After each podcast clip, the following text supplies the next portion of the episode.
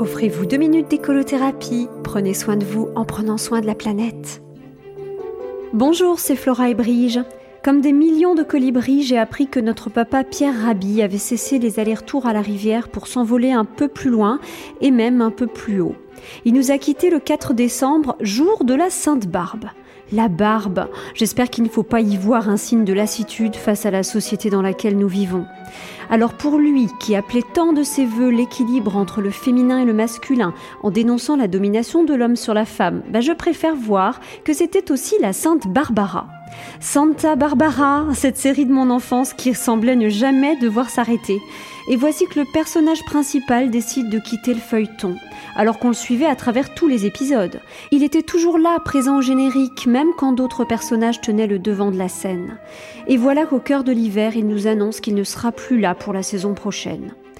Alors pour ne pas qu'il parte trop vite, je songe aux épisodes les plus marquants et les plus inspirants de la série de livres, d'articles et de témoignages qui m'ont accompagné tout au long de mon parcours d'apprenti colibri.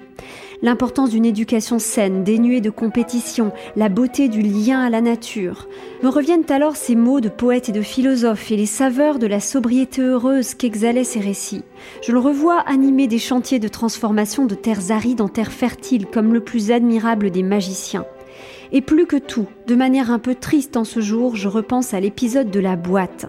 C'était un épisode à la fois drôle et touchant, touchant à tous les sens du terme, mais notamment au sens de marquant. Allez, je vous repasse cet épisode et je vous cite Pierre Rabhi. Quand je me suis amusée à refaire l'itinéraire de l'être humain dans la modernité, je me suis aperçue que notre monde avait des allures carcérales. De la maternelle à l'université, on est enfermé dans un bahut. Ensuite, on est dans des casernes. Puis tout le monde travaille dans des boîtes plus ou moins petites. Pour s'amuser, on va en boîte et on y va dans sa caisse. Enfin, on rentre dans une boîte à vieux et on retrouve la dernière boîte que je vous laisse deviner. Oui, Pierre Rabhi parlait bien le langage des oiseaux. Et si les larmes que nous versons en disant au revoir à Papa Colibri n'étaient-elles pas elles aussi comme des gouttes d'eau capables de sauver une forêt?